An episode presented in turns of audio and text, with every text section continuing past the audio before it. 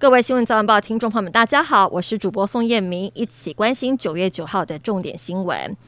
英国也是全球在位最久的君主伊丽莎白二世，在英国当地时间八号下午，于苏格兰巴尔莫勒尔堡辞世，享耆寿九十六岁。英国官方宣布进入了哀悼期，七十三岁的王储查尔斯继承王位，将在伦敦圣詹姆士宫宣布继位，称号查尔斯三世。英国女王逝世的消息传出之后，英国民众纷纷聚集到巴尔莫勒尔堡以及白金汉宫外献花致意，全球政治领袖也发表声明表达哀悼。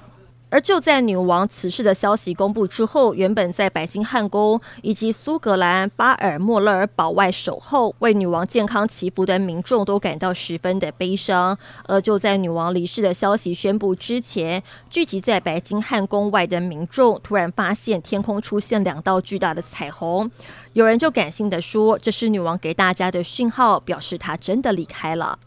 今天是中秋连假的第一天，彰化市的蛋黄酥名店也开放门市贩售。九号凌晨十二点，半夜就来自花坛乡的民众抢到排队第一位，抢排队的民众也陆陆续续在天还没亮就到场卡位。上午八点多，店还没开，就有超过三百人排队，队伍长达数百公尺，出动远警到场指挥交通。而中秋连假首日，国道五号南港系统跟苏花改、苏澳端南下路段一早就涌现了车潮。其中国五南港系统从上午七点开始南下车潮持续不间断，南港系统至时定时速不到四十公里。苏花改、苏澳端南下车潮从清晨五点开始涌现，入口处时速甚至不到三十公里。车流预估午后开始趋缓，也请用路人上路之前特别注意。除了国道有塞车的状况，台铁在连假第一天也不给力，班次严重的误点，原因就是彰化园林到花坛站的号志栅栏故障，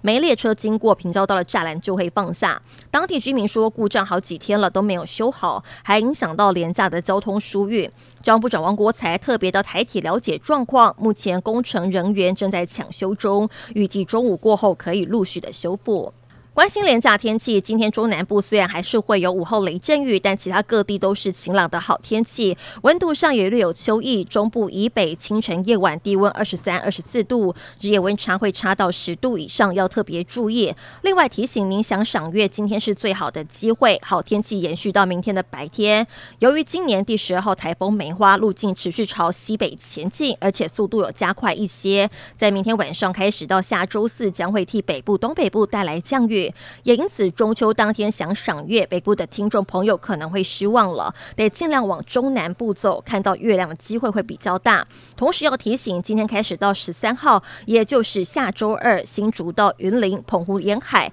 适逢年度大潮，沿海低洼地区要注意海水倒灌，部分淹水。如果您连假安排到海边活动，请您特别注意。